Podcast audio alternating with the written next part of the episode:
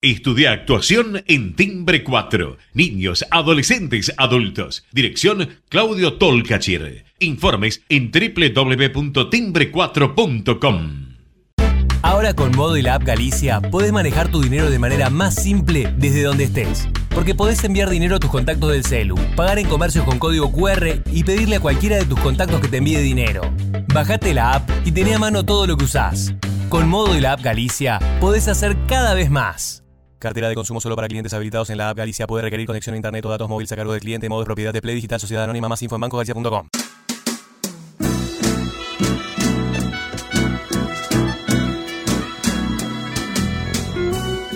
Entrevistas con los protagonistas de la política, la cultura, el espectáculo, la música y el deporte. Un diálogo abierto para pensar desde una óptica diferente.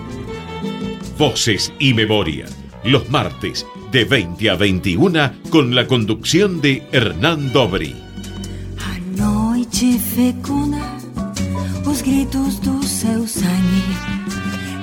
Buenas noches, bienvenidos a una nueva emisión de Voces y Memorias. Hoy nos acompaña un director de orquestas y coro, multiinstrumentista y humorista argentino. A los 17 años se fue de su Rosario natal a La Plata a estudiar dirección de orquesta a la universidad de esa ciudad. En paralelo tocó la viola da gamba en el conjunto Pro Música de Rosario. En 1969 fundó y dirigió el coro 9 de cámara. Cuatro años después se sumó a Lelutier. En 1981 fundó el Estudio Coral de Buenos Aires, que dirige hasta la actualidad. Fue director del Coro Polifónico Nacional de Argentina entre 2000 y 2003.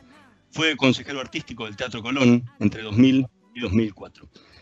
No vamos a repasar la obra tanto coral como con Lelutier, porque nos podríamos quedar todo el día hablando y enumerando títulos, pero vamos a, nombrar algunos de los galardones que recibió. La legislatura de la Ciudad de Buenos Aires lo declaró personalidad destacada de la cultura y ciudadano ilustre. Recibió el premio de la trayectoria del Fondo Nacional de las Artes. Fue nombrado comendador de número de la Orden de Isabel la Católica conseguida por el gobierno de España.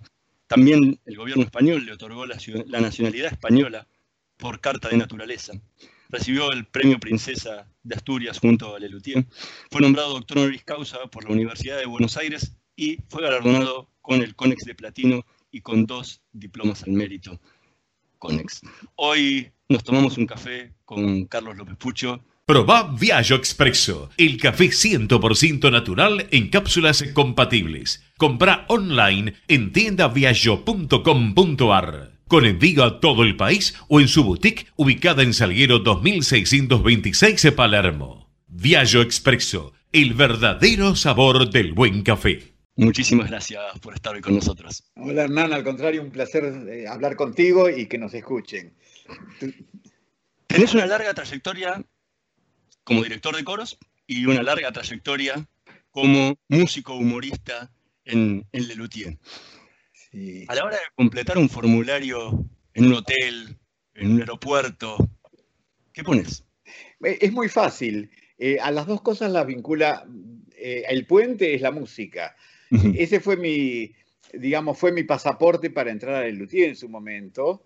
Y este, yo entré, entré, más que nada ellos estaban esperanzados en que yo fuera músico. Y terminé siendo las dos cosas, o las tres, no sé cuántas cosas es en Luthier. Así que la respuesta es esa. Eh, mi formación básicamente es la de músico y con, ese, con, ese, con esa mochila entré a Lelutier eh, y después me encontré con que era muy divertido eh, pensar humor, hacer humor, poner, poner una parte creativa en eso, ¿no? unas fichas que me ha, dado, algunas veces me ha dado buenos resultados. En los dos solés decir que buscabas siempre un nivel de perfección o un cierto nivel de excelencia. en el caso del coro, ¿qué, te queda por mejorar del Estudio Coral de Buenos Aires, que hoy es considerado el, mejor coro que hay en la Argentina? Bueno, supongo que habrá distintas opiniones sobre eso. en efecto, el Estudio Coral fue muchas veces reconocido como, como el mejor coro argentino, ¿no? Digamos, te, lo digo así, este, infatuado de orgullo, es el único coro argentino, va, el único coro que recibió dos veces un Conex de platino, ¿no? Eh, el, reglamento de CONEX nunca está muy claro, lo decide el jurado en cada caso, pero parecería que no se puede recibir dos veces el mismo platino. El platino es el, como el premio selecto. Después de las ternas, digamos, se elige uno que es el mejor de las ternas. Y este, creo que eh, eh, realmente con mucho amor yo recibí el del 99 primero, eh, que en ese, en ese entonces ni siquiera se consideraba, fíjate en Conex, ni siquiera, va, los jurados de música, el premio se entrega cada 10 años, se había entregado una vez en ese momento ni siquiera figuraba la categoría coro o algo por el estilo. Y ese jurado del, 99, eh, un día me llamaron y me dijeron que me habían dado el, Conex de platino y habían inventado como mejor conjunto de cámara, de, cámara superior al quinteto, ¿no? Eh, que fue, fue, una, fue un, un, golpe de orgullo y de alegría enorme para mí, ¿no? Porque eh, en Conex, este, hasta el momento, los premios de música no había incluido ni la, ni la mención de un coro. Entonces nos dieron en el 99 ese premio al mejor coro argentino de la década. Y este, pero no como mejor coro, sino como mejor conjunto de cámara, lo cual era, era hasta, te diría, hasta pasar de categoría, porque la actividad coral generalmente, por el melómano oficial, tradicional, está vista con un poco de, de bonomía, de, condescendencia. ¿no? se lo pone al coro en el nivel de, bueno, tiene el mismo nivel, digamos, que un gran conjunto de cámaras, qué sé yo, como la Camerata Bariloche o que una orquesta sinfónica, sino que es, una categoría normalmente menor. Y en ese jurado del 99, eh, eh, Conex dijo, no, este, no tenemos la categoría, tenemos conjunto de cámara. Y ahí en vez de poner una orquesta, van y ponen al Estudio Coral de Buenos Aires, a un coro. Fue una enorme eh, alegría. Y diez años después, eh, medio como que ya me lo habían dado. Y entonces el, jurado ese, yo creo que, yo digo es un, jurado muy sabio, pero soy muy, este, muy, parcial. Este, ahí sí, pusieron la categoría coro y nos dieron por segunda vez un Conex de Platino como mejor eh, mejor, coro, mejor coro de la década. Este, y ese, ese año además, lo tengo que decir, tuvieron la, delicadeza de a mí ponerme como mejor director de coro de la década. Así que tengo, tengo el, cartón lleno en ese sentido. Soy muy, muy contento con eso. Ahora, volviendo a la pregunta, ¿qué te queda por mejorar? ¿Qué te queda por perfeccionar todavía de ese coro que ya lleva desde el 81 casi 40 años y en el, que le has pulido y, le has conseguido lo que, vos, lo que vos buscabas? ¿Qué es lo que te queda por perfeccionarle todavía? Mira, es muy difícil hablar en estos tiempos de, un futuro posible. Es muy difícil eh, eh, concebirlo. Eh, yo no sé cuándo me va a agarrar la posibilidad de retomar las riendas del estudio coral. realmente ni siquiera sé si va a ser posible. Qué va a ser de mi vida, de la Argentina, de los ambientes culturales para ese entonces, ¿no? Casi te diría que los últimos años del estudio coral fueron el, el, desideratum, fueron, los momentos más felices míos con el estudio coral. Eh, posiblemente porque yo había llegado a una edad en la cual todos me respetaban este, y en, la cual podíamos ser realmente amigos, pero con, con, un, con una diferencia de roles más, más clara, ¿no? Y, este, y el, grupo, el grupo hasta, hasta fin del 19 trabajamos naturalmente, este, era óptimo y había una relación interna maravillosa. Eh, y un poco la sensación que me ha quedado ahora, ya hace un año y pico que no nos vemos, nos vemos por Zoom de vez en cuando, hacemos algún encuentro y demás, eh, nostalgioso, y decimos, alguna vez volveremos a, a, reunirnos, volveremos a hacer algo. Y me, da, ya a esta altura me, suena a, grupo ideal, casi virtual, te diría, casi inexistente. Eh, pienso que realmente para concebir algo mejor de lo que para en mi interior es el, estudio coral del que me despedí a fin del 19, eh, yo tendría que ser mejor. Es decir, ¿qué me, qué me, faltaría? Y me faltaría tal vez una dedicación plena a la actividad coral que como se sabe, tengo una, ya lo dijiste vos, yo tengo una doble vida como director coral y como integrante del Lelutier. Eh, ya eh, eh, tendría, en principio tendría yo que ser mejor. Y posiblemente tendría que mejorar que el grupo pudiera funcionar liberado de la gravedad, liberado de, las ataduras que significan para un grupo de cantantes que son profesionales en su vida, son profesionales del canto en su vida, eh, poder trabajar libremente en el estudio coral sin tener que pensar en, ganarse el manguito.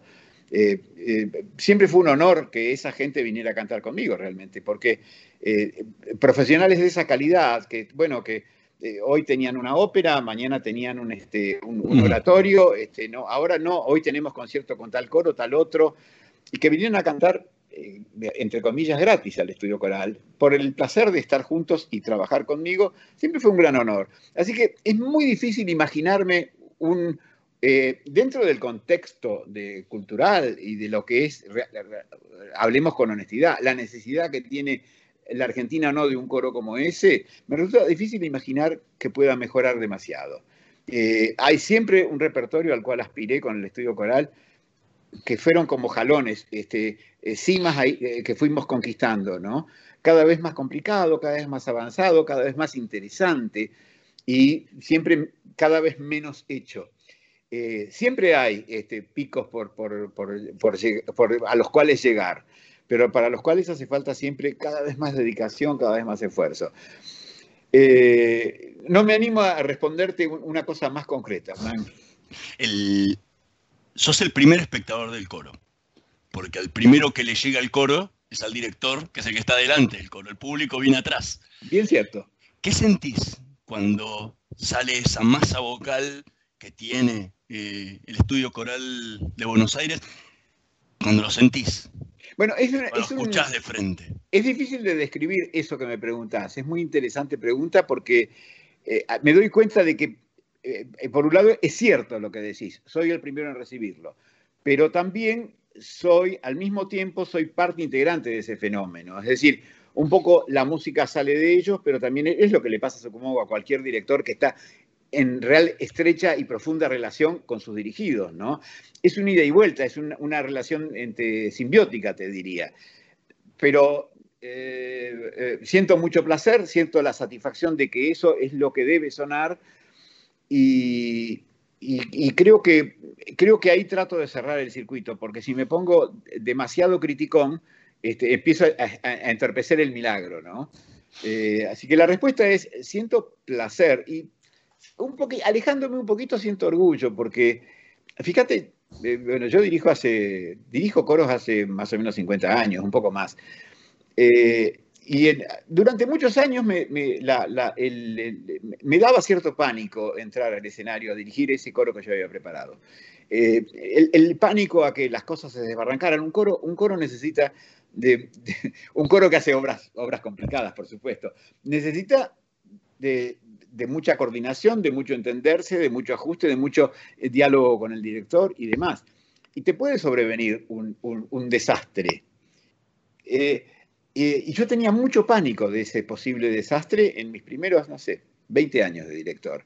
Y a partir de un cierto momento, eh, en el cual yo me empecé a sentir más tranquilo, pero además empecé a sentir eh, que me entendía mejor y que nos entendíamos mejor, el pánico se me fue transformando en placer.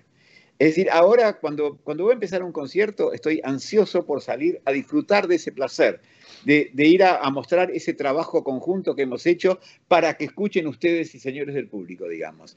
Entonces, la respuesta ahora es esa mezcla de admiración, de trabajo y placer.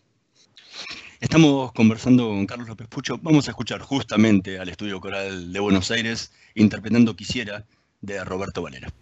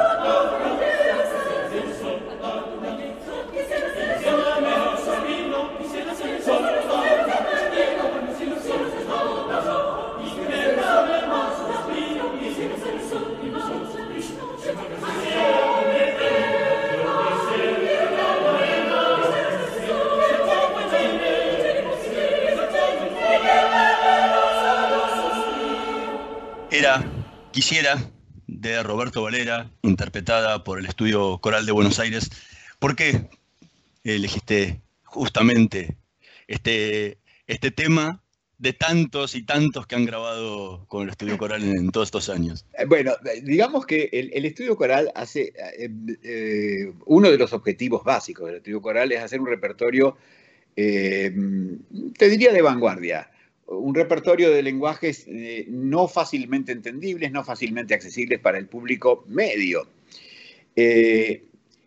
y siempre estas obras en los conciertos yo he tratado de que eh, de abordarlas con una explicación previa, con, tratando de, descontraer el, rigor, la, situación rigurosa del concierto y, los, este, y, los, protocolos y demás, y tratando de que la gente pueda abordar desde, desde donde se pueda eh, lenguajes misteriosos, lenguajes complicados, lenguajes muy... Entonces, eh, una manera siempre para afrontar estas estas obras tremendas y estos lenguajes tan a veces tan distantes de la gente, de la gente que va, que cae a un concierto por casualidad, eh, fue intercalarlo con cosas accesibles. No cosas sencillas, no cosas baratas, nada de eso, con cosas, con obras dentro de la, de, la tradición, digamos, este, de, la, tradición clásica, eh, pero eh, que sean accesibles. Entonces, eh, una, e, esta, esta, de Roberto Valera a mí me parece, me parece una obra maravillosa. ¿Sabes qué? Esta obra en realidad es una, es una pasacalia. Eh, esto lo dice el, compositor. Es decir, es una, es una estructura, la pasacalia es una estructura barroca, donde había un tema que se iba repitiendo. Y las otras voces iban acompañando, pero cada vez de una manera más complicada, ¿no? En, este caso, eh, es una pasacalia porque realmente el tema, el tema pasa de voz en voz dentro del coro. Está escrito a cuatro voces, eh, pero está hecho sobre un tema de Guaguancó. Entonces, el, autor, Valera, que es un tipo de mi edad, quien yo no, tuve la suerte de conocer en Cuba, este, eh, dice que es una, es una guaguancaglia la obra. está hecha sobre una décima de Guaguancó, divina, ¿no? Pero hecha con un arte polifónico eh, altísimo, elevado. Este, que a veces, que incluso por ser una mezcla así de, género tan, tan, este, tan ligada, tan pegadita, se hace difícil de cantar. Eh, digamos, para un coro del tamaño del estudio coral, la ritmia es, muy crítica. Este, entonces, me pareció una linda cosa, una obra que volviendo al principio, que puede escuchar y disfrutar eh, cualquiera sea el nivel de, interés o de, musicomanía que tenga el público que nos esté escuchando. Eh, eh, hace, unos minutos comentabas lo que, lo que sentías antes de salir hoy a, escena con, con, el coro. ¿Qué diferencias sentís entre cuando te toca salir a escena con el luthier y cuando estás ahí parado en el escenario a punto de dirigir el coro. Qué buena. Eh, eh, mira, creo que con, con Lelutier como la responsabilidad es más, este, es más repartida. Este, estoy, eh, bueno, nunca tuve angustia escénica con Lelutier, salvo en los estrenos, en en las pruebas de cosas nuevas, ¿no? Que eso siempre es un salto al vacío, siempre es un tirarse a la pileta sin saber eh, qué reacción vas a tener del público, porque realmente con el humor y con el humor que tratamos de hacer en el siempre hay una cuota de incertidumbre muy grande, porque uno trata de buscar caminos que no, no recorridos, este, de, proponer, de hacer propuestas que, que de que la gente las entienda para poder seguir cargando sobre ellas y demás. Entonces, salvo esos momentos, en el Luthier eh, es muy apacible todo, porque el Luthier hace un espectáculo, eh, un mismo espectáculo eh, me animaría a decirte mil veces, por decirte algo, una cosa así.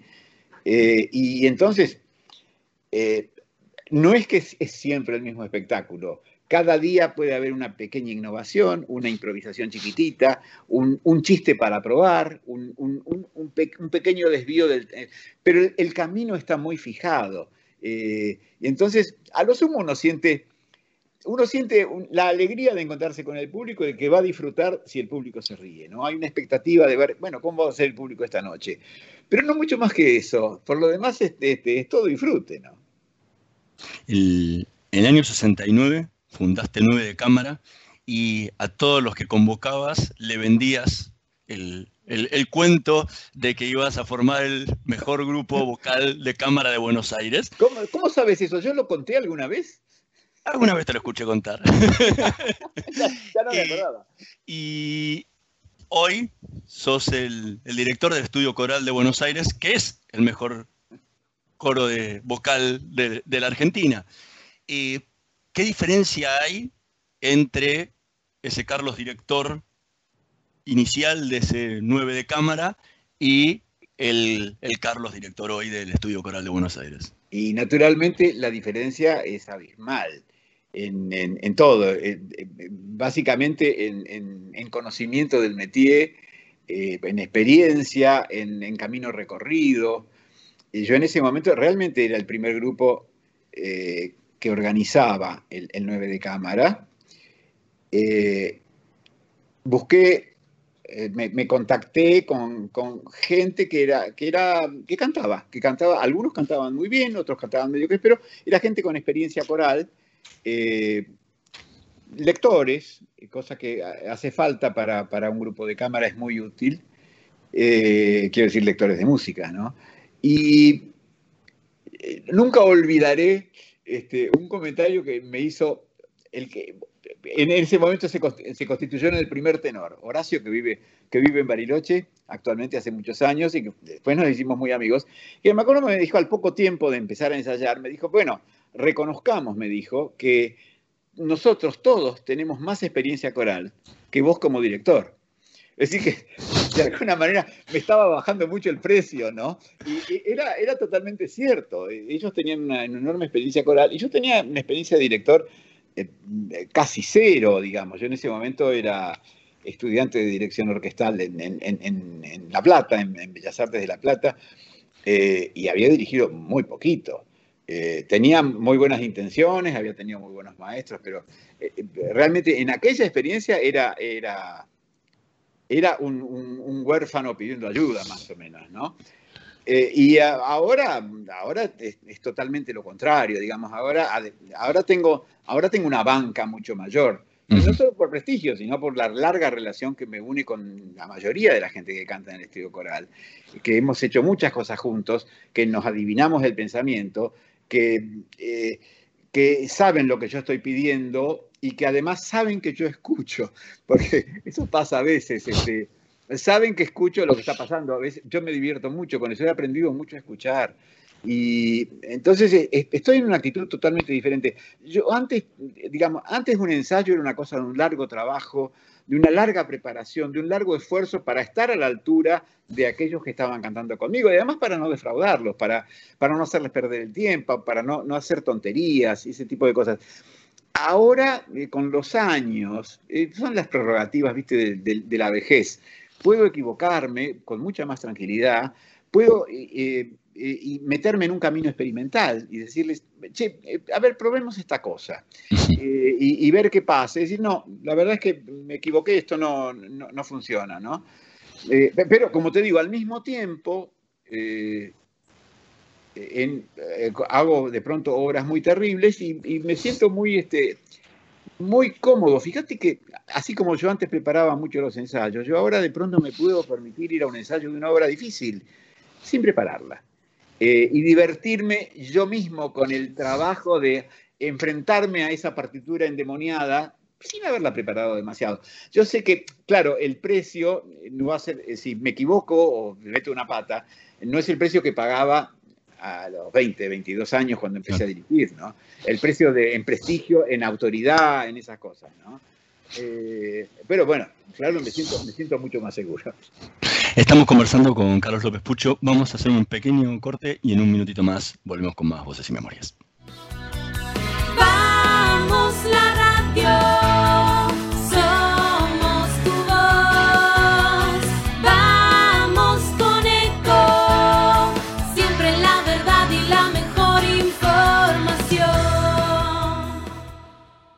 No aplaudamos al mosquito, combatámoslo en serio. Para combatir el dengue, el zika y el chikungunya, evitemos que los mosquitos piquen y se reproduzcan. Usemos repelentes, coloquemos tules en la cuna de los bebés y demos vuelta a contenedores para que no se acumule el agua. Si tenés fiebre alta, dolor de cabeza y dolor muscular, no te automediques y acudí al médico. Encontrá más información en argentina.gov.ar. Argentina Unida, Ministerio de Salud, Argentina Presidencia.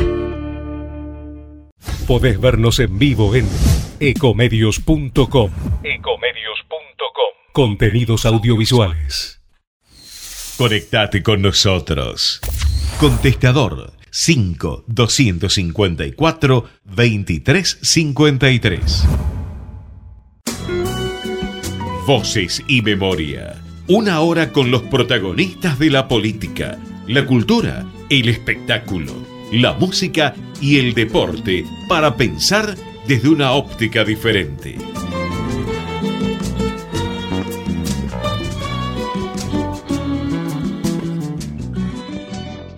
Seguimos en Voces y Memorias conversando con Carlos López Pucho. Recién te preguntaba sobre la diferencia entre aquel 9 de cámara y, eh, en tu experiencia, entre el 9 de cámara y el, el- el estudio coral de Buenos Aires.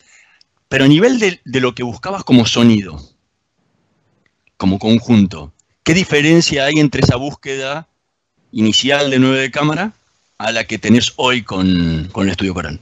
Bueno, eh, en principio, eh, el, el- el 9 de cámara, originalmente, efectivamente, como su nombre lo indicaría, era, era, era 9. Eh, era un conjunto de cámara con una, digamos, de cuatro voces con una soprano de más, digamos.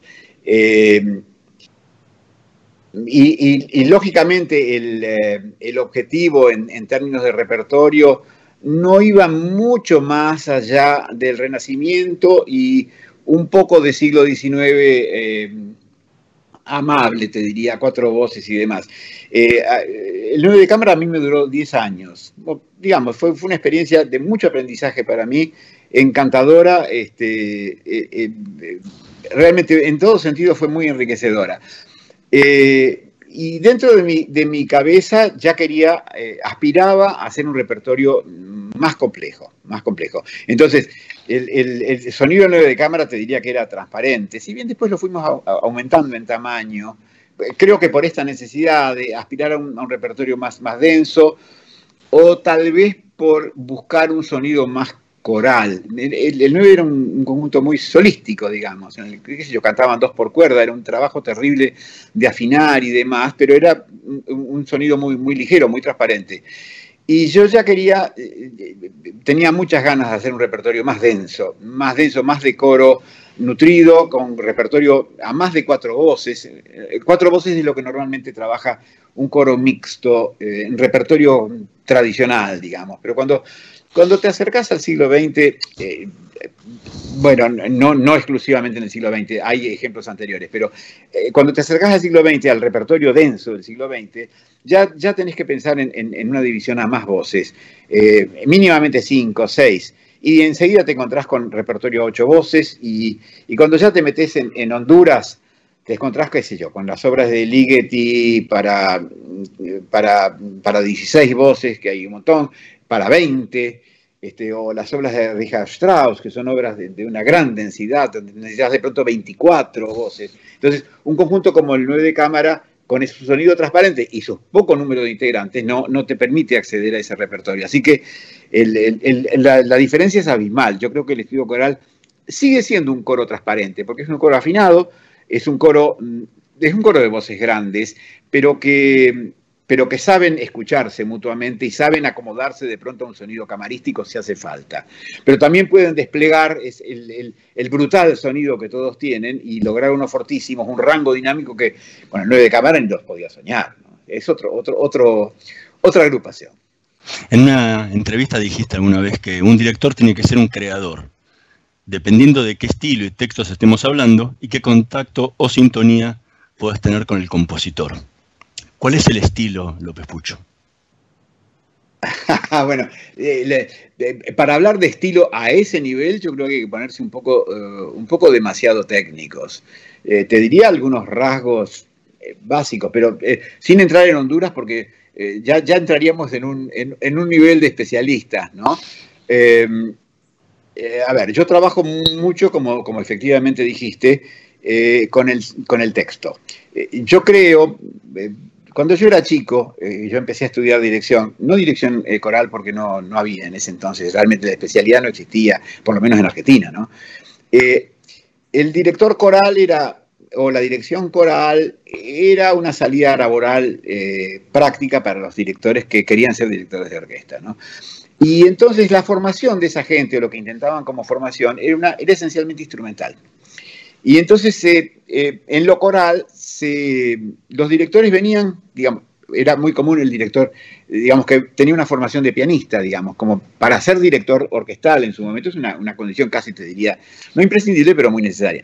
Y los, los pianistas eh, tocan sin fijarse en el texto, porque no, las obras, las obras pianísticas no tienen texto. Eh, Pasa en general cuando, cuando un director coral proviene de lo instrumental, que desatiende eh, esa relación maravillosa, mágica que hay entre el texto y la música, que eh, por torpe que sea el compositor, nunca está eh, desatendida. Entonces, desde mi trabajo, siempre fue muy importante, ya no, no, no te hablo de la, de la comprensión del sentido, del sentido del texto o del sentido poético, sino básicamente de lo que yo siempre llamé el poema objetivo, de cómo, eh, cómo se diría ese poema. Eh, eh, eh, por supuesto hay infinitas eh, respuestas para eso, pero cómo ese poema se diría si, si lo tuvieras que recitar. Y lógicamente en la versión coral, llegado el momento, el poema, ese poema objetivo, tiene que estar claro, tiene que estar dicho. Para lo cual hace falta mucha comprensión, como te digo, no solamente del sentido eh, general del poema, que, que vas a ser románticos alemanes y siempre están hablando del invalde y están hablando de, de- de- las mismas cosas, digamos. Pero cuando lo tenés que decir y decirlo con sentido, la música que le pones y la música que le habría puesto un compositor romántico a mediados del siglo XIX, eh, suena distinta y, y se articula distinta y el fraseo, y ahí es donde entra la parte, la parte eh, más técnica, digamos, el fraseo tiene que amoldarse al discurso, eh, digamos, presuntamente hablado. Y ese es un trabajo que eh, yo siempre hice, siempre hice con, con mis coros. Este, no sé si te contesto tu pregunta, si querés, sigo un poco adelante. No, no, eh, eh, eh, era entender ese sello, ¿no? Porque muchas veces uno cuando habla de los directores de orquesta, en general, que son las, las divas más famosas eh, dentro de la música clásica, eh, uno está el, el sello de Von Karajan, o el sello de Subimeta, o, o- o el sonido de cada uno de ellos, por decir un montón de, los de, de los directores que hay, y, y me interesaba saber cuál era el tuyo. Eh, Este es un- un rasgo. Te, te- te voy a dar te voy a pasar un secreto más. Eh, nuestro idioma o los idiomas tienen siempre, en la palabra tienen una sílaba tónica. Y, las otras no lo son. Eh, Necesariamente hay una sílaba tónica. Eh, es muy común o es muy frecuente que la sílaba tónica en el poema no coincide con el momento acentuado en la música. Y esto es como una, como una especie de guía eh, muy importante, y es una decisión muy importante que un director de coro, por decir algo, debe tomar. Es decir, resalto el sentido de la palabra y su acentuación, realmente su acentuación de, eh, ortográfica, digamos, o- o- su, su acentuación poética real, o me quedo con eh, la, la- la estructura musical. Y ese es un, un, em, un enfrentamiento que el director coral debería tener permanentemente. Por eso te digo, tal vez sea una característica del sonido del estudio coral, que en general trata de rescatar, de- digamos, de salir del conflicto, de salir de la mejor manera de ese conflicto. Hay que tenerlo claro. Eh, te digo como, como, como chisme que eh, eh, uno siempre tiene que atender a la sílaba tónica y a las que no lo son, pero además tiene que atender especialmente a las sílabas que son antitónicas. Es decir, que en la, en la música debe haber por lo menos tres instancias en la música cantada. La tónica, la que no lo es, y la infratónica, digamos, lo que yo les llamo siempre las desacentuadas. Y ese es un rasgo, yo creo, muy característico de la música que he hecho siempre y con el estudio coral. Si te pones a mirarlo un poquito, vas a ver que hay, hay, fina- hay finales que para decirlo claramente, para que la gente lo entienda, son de los chalchaleros, que hacían eso, que le quitaban peso a la última A la sílaba última, sí. en las palabras graves, en las palabras graves, porque de esa manera enfatizaban, digamos, el descenso entre, entre en la palabra grave, entre, entre la sílaba tónica y la que no lo era. Y que en música, si vos tenés el rasgueo de la guitarra o el golpe de bombo, esa sílaba que no tiene que ser acentuada termina siendo acentuada. Ahora, si querés re- volver a escuchar toda la discografía del estudio coral, con esa, con esa cara vas a ver que, que eso está siempre. Estamos conversando con Carlos López Pucho. Vamos a escuchar otra obra que, que lo marca en su carrera, de- desde su otro grupo, más- menos importante que el Estudio Coral de Buenos Aires, llamado Lelutier, eh, en la que justamente canta, que se llama Los jóvenes de hoy en día.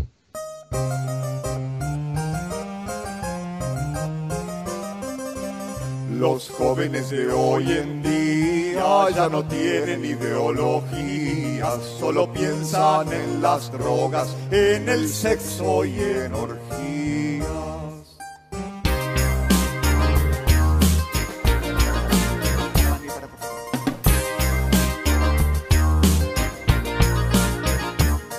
Los jóvenes de hoy en día ya no distinguen el mal del bien. Ya no hay ley, ya no hay derecho y solo sexo es lo que ven. Se inician en el sexo a una edad muy temprana.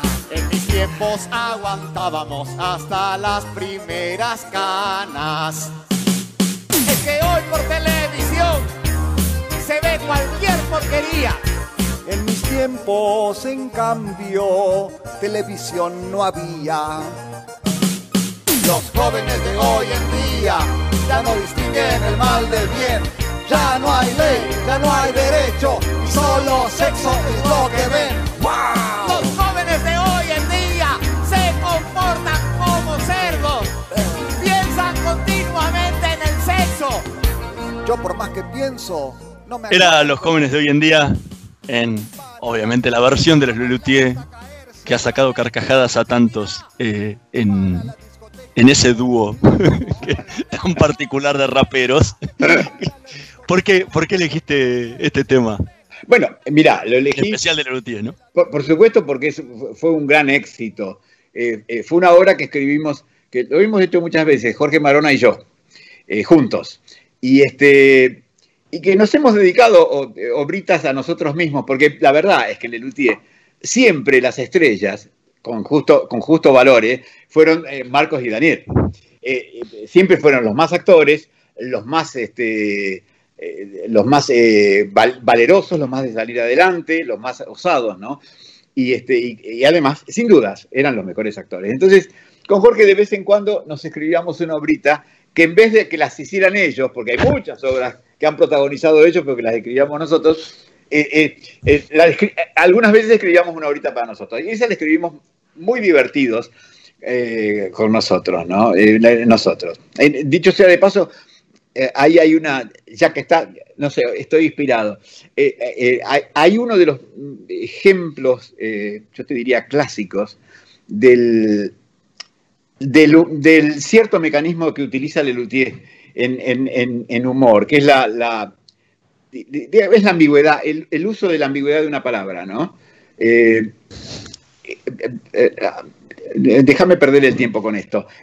Hace un tiempo leí un, neurocientífico norteamericano que decía que, eh, que él explicaba la risa, hay mil explicaciones para la risa, que, que la risa viene porque el cerebro hace conjeturas todo el tiempo y, hace prospecciones y, se imagina a dónde va a llegar el, fluir de un acontecimiento. Y cuando vos le cambiás súbitamente el sentido, aparece la risa. Era una explicación que el tipo daba para el origen de la risa, que no creo que siempre coincida con la realidad, pero este es un buen ejemplo. Eh, acá, acá el, el estribillo, viste, este, los jóvenes de hoy en día ya no distinguen el mal del bien, ya no hay ley, ya no hay derecho y solo sexo es lo que ven. Eh, y al final, este, este es un estribillo que va tres veces, creo. Al final, la sorpresa es que cambiamos, cambiamos el último verso. Los jóvenes de hoy día ya no distinguen el mal del bien, ya no hay ley, ya no hay derecho, no hay derecho a que la pasen también. Eh, ahí en la palabra derecho es, el- es la bisagra, ¿no? Eh, que está usada alevosamente, eh, con insidia, está usada junto a la palabra ley, para que no tenga sino ese sentido. Claro. Y la gente que escucha la canción por primera vez, que ya quedan pocos, por supuesto, asocia la palabra derecho a ley, a su sentido más, este, más usual. Pero al final, cuando cambiamos el verso y decimos no hay derecho a que la pasen tan bien, pasan dos cosas. Por un lado, la palabra derecho adquiere otro valor. Eh, Entra dentro de esa, de esa locución cristalizada, que es no hay derecho. Que, que en realidad, como todos sabemos, es una protesta. Es decir, los, los viejos que están protestando, los viejos que están, este, que están eh, despotricando contra los jóvenes, contra el supuesto libertinaje, contra los abusos, de qué sé yo, de pronto, en ese cambio, denotan que en general lo que tienen envi- es envidia. Claro. No, y ese, te, lo, te lo digo porque creo que es un, un buen modelo de, u- de- del humor que cultiva Lelutier, ¿no? De, de este modelo de, de- de humor que, que cultiva Lelutier, que siempre nos, nos encanta tanto, porque con un cambio de palabra, de pronto toda la, toda la canción se resignifica. Aparte de que haya sido divertido lo que pasó. Al final, con esa palabra, rap, todo vuelve para atrás y cambia de sentido. Has compuesto bastante para Lelutier, has compuesto y escrito eh, Sí. textos bastante para Lelutier. ¿Por qué nunca una obra de Carlos López Pucho para el estudio coral? Pues sabés que no, eh, no tengo mucha respuesta para eso. Yo nunca me sentí compositor. Este, es más, cuando estudiaba, era joven, este, empecé mi- mis estudios serios de música. Yo estudiaba violincito desde chiquito, ¿no? Pero eh, cuando me decidí a ser músico, eh, nunca tuve pretensión de compositor. Me acuerdo que le dediqué una canción con el violín a mi mamá, qué sé yo, a los 10 años, ¿no? Y creo que fue lo último que compuse con, eh, con el corazón, te diría, con la, con la, con la cosa de, de- de- de compositor. Mamá, mira cómo te dedico a esta canción. Y, y después, este, bueno, lógicamente, yo hice un, un estudio, un, un estudio muy académico de música. Estuve en una licenciatura, qué sé yo, superior. eh, y estudié con maestros aparte, y estudié, estudié composición, tuve que estudiar este, mucha armonía y qué sé yo, y me fui valiendo de recursos. Yo hasta ese momento creía que yo no componía porque no tenía los recursos. Y un día me di cuenta que tenía los recursos, pero que no era un compositor. Así que el- la primera vez que, eh, cuando entré a Lelutier, que compuse Volvió a entrar per la finestra, eh, yo siempre lo cuento eso, como, sí, eh, eh, yo tenía, me di cuenta que yo tenía la aptitud de hacer esa cosa, este, y que tenía los recursos, eh, los, los había ido adquiriendo, pero simplemente por una cuestión de formación, ¿no? Entonces, no, eh, nunca quise ser eh, compositor. He, he compuesto un montón de cosas para el Luthier, pero es una composición utilitaria, digamos, este, farsesca, eh, paródica, qué sé yo.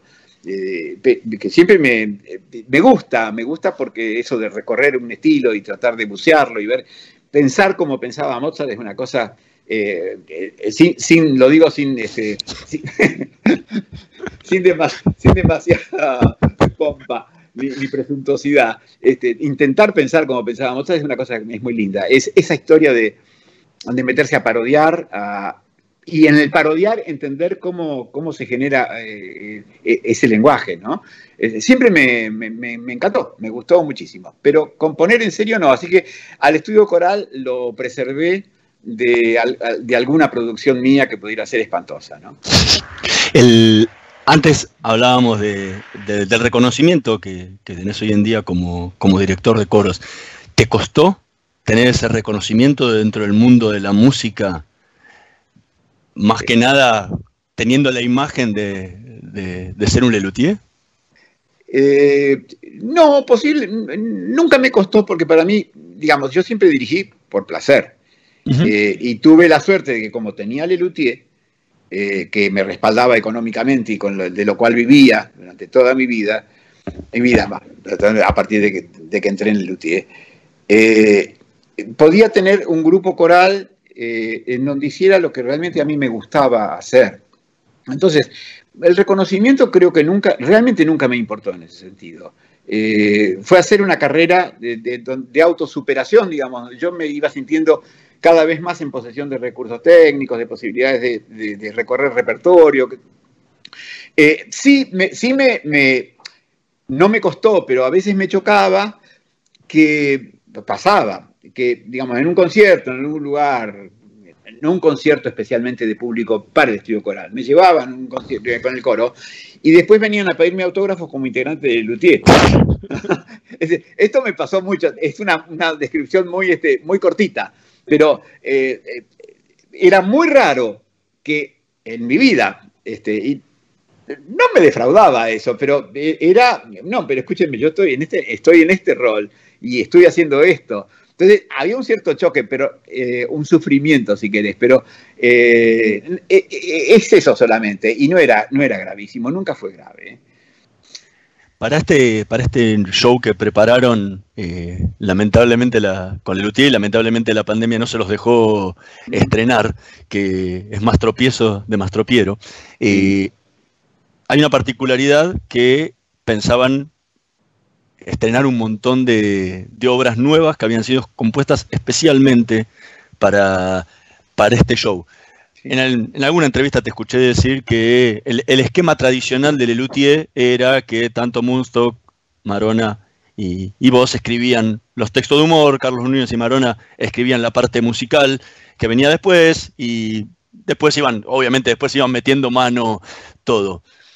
¿Cómo fue el cambio de tener que encarar estas nuevas obras cuando ya, ni obviamente Marcos y Daniel no están y Carlos Núñez se retiró del grupo? ¿Cómo, cómo fue el trabajo, el cambio de trabajo de esa composición del nuevo repertorio contra lo que venían acostumbrados después de tantas décadas? Sí, sí, e, e, efectivamente hubo, un cambio importante. Eh, no sé si fue tanto el cambio en el sentido eh, en el sentido práctico como en el sentido afectivo. Eh, durante todas esas décadas, efectivamente, como vos decís, eh, Jorge y yo escribíamos, durante mucho tiempo escribimos juntos, después escribió cada uno por su cuenta, ¿no? Y, la, otra usina era Marcos, y, íbamos intercambiando, íbamos juntando ese material que al final constituiría un espectáculo, ¿no? y ahora, bueno, ya a, partir de de principios del 19, este, ya no contamos con Marcos, ¿no? Y entonces eh, veníamos, con un mal, veníamos con un mal tren, porque en realidad, te, debo contar, eh, Marcos ya no tenía ganas de escribir para, para Lelutier. Eh, estaba cansado, decía que ya estaba, que ya estaba hecho. de hecho, veníamos por la tercera antología. Es decir, el último espectáculo eh, realmente compusimos con ganas y, con, y todos juntos, este, todos juntos, con esa descripción que hiciste vos, fue Luterapia, que es del 2008. Y a partir de ahí, eh, en realidad tanto Marcos como Daniel eh, decían que, digamos, a Daniel lo ponía muy nervioso, con justa razón, probar obras nuevas. Sabes que nosotros hacemos las pruebas, cada, cada cachito, cada cosa se mete en el show que está corriendo y se lo, se lo disimula, digamos, para ver la reacción realmente espontánea del público. Y a Daniel lo ponía justamente muy nervioso porque, eh, como te decía, es, muy angustiante dentro de, un paquete que anda perfectamente, que está recontra probado, que vos sabés que la gente se va a reír, dónde, cómo, que y que lo sabés de memoria dormido, meter una cosa nueva y estar al mismo tiempo tratando de acordarte de la letra, de los movimientos, qué sé yo, y estar con la otra oreja expectante a ver qué, qué reacción hay del público. Entonces, eh, eh, eh, hacia, el, hacia el 14, Daniel dijo que realmente que él no quería hacer más pruebas, y Marcos también dijo, no, no, no queremos componer más. Es decir, estábamos resignados, resignados en buen, en buen y en mal sentido, porque eh, a, no, a, no, a no componer espectáculos nuevos. Por eso fueron las, la sucesión de tres antologías, ¿no? que fueron eh, Chis, Viejos Amerreíres y Gran Reserva. Eh, no obstante lo cual, yo tenía muy buena relación con, con Marcos. Este, de, hecho, lo, llevaba en auto cuando íbamos a alguna girita, lo, llevaba en auto y, charlábamos mucho. Yo le insistí muchas veces en, en, volver a escribir un espectáculo y estaba obstinado en que no quería. Este, y bueno, y con Jorge nos resultaba muy pesado y muy difícil. Jorge y yo queríamos eh, lidiar en ese momento contra, contra la mayoría, porque eh, Carlos Núñez, digamos, tampoco en realidad quería demasiado y él se quería, el que se quería jubilar y qué sé yo. Es decir, no estaba en el proyecto de él tampoco abordar un espectáculo nuevo. Entonces, en cierta medida, eh, a partir de que, bueno, Marcos se enfermó a principios del, del 19, y este, y bueno, eh, durante el 19 ya el conjunto trabajó con la estructura que supuestamente cuando termine la pandemia va a seguir trabajando, es decir, con la gente que entró a cubrir a, Marcos, a Daniel y, y a Carlos Núñez. Durante todo el 19 trabajábamos con esa estructura. Entonces, ahí sentimos que, bueno, que podíamos intentarlo. Es decir, no te puedo contestar completamente a tu pregunta, porque la pregunta se completaría cuando hayamos estrenado el espectáculo y hayamos verificado que efectivamente fue bueno, como, como diría la Biblia, ¿no? Entonces, este, eh, eh, el espectáculo está, el espectáculo eh, en este momento tiene un 80, tal vez un 90% de cosas nuevas. Y, y la peculiaridad, claro, es que está escrito ya no para, para Danilo Marcos, digamos, sino para las posibilidades de los, de, de los, de los integrantes actuales del Elutier, ¿no? Entonces, creemos que va a ser un espectáculo muy lindo realmente, muy, muy divertido. Eh, eh, tiene eh, realmente momentos fantásticos que unos cuantos ya los hemos probado, secretamente, pero los hemos probado. Y teóricamente debíamos completar esas pruebas en, en- el primer trimestre del, del- del 20, eh, antes de ir a estrenarlo a Rosario. Estábamos, ¿sabes? No, no sé lo sabes, estábamos en una gira en España, Sí, tuvieron que volver. Sí, a, los rajes, pero estábamos en, en la gira en España, era una gira, digamos, no llegamos a completar este, eh, un tercio de la gira, y, y en esa gira íbamos a probar lo que nos quedaba por probar de- del espectáculo nuevo de Más Tropiezos de Mastropiero. Este, de hecho, ensayábamos todos los días y qué sé yo, eh, con- y bueno, y se nos interrumpió precipitadamente cuando acá estaban a punto de cerrar Ezeiza y cuando España estaba a punto de estar cerrada ya también, ¿no? Así que volvimos este, como los refugiados en las películas de, la Segunda Guerra, cruzando el, cana- el Canal de la Mancha como se podía subidos a los, subidos a los aviones, eh, y ahí se detuvo. Es decir, que ahora nos queda la, la expectativa de ese, ese espectáculo que, como te digo, más tropiezos, que yo creo que va a ser muy lindo. Pero hasta no probarlo, eh, no, no lo puedo saber. Carlos López Pucho, muchísimas gracias por habernos acompañado en esta noche de Voces y Memorias. Fue realmente un honor y un placer haber conversado contigo. Eh, Hernán, lo mismo para mí. Realmente la pasé muy bien. Te agradezco mucho la entrevista. Y las pre- algunas preguntas realmente muy inteligentes. Muchas gracias. Nosotros nos vamos a reencontrar la próxima semana en la operación técnica Carlos Heinze y Gerardo Subirana, en la edición Javier Martínez. Nos vemos la próxima semana. Estudia actuación en Timbre 4. Niños, adolescentes, adultos. Dirección Claudio Tolcachir. Informes en www.timbre4.com. Ahora con Modo y la app Galicia podés manejar tu dinero de manera más simple desde donde estés. Porque podés enviar dinero a tus contactos del celu, pagar en comercios con código QR y pedirle a cualquiera de tus contactos que te envíe dinero. Bajate la app y tené a mano todo lo que usás. Con Modo y la app Galicia podés hacer cada vez más. Cartera de consumo solo para clientes habilitados en la app Galicia puede requerir conexión a internet o datos móviles a cargo del cliente. Modo de propiedad de Play Digital Sociedad Anónima más info en bancogalicia.com. Probá Viaggio Expresso, el café 100% natural en cápsulas compatibles. Comprá online en tiendaviaggio.com.ar. Con envío a todo el país o en su boutique ubicada en Salguero 2626 Palermo. Viaggio Expresso, el verdadero sabor del buen café.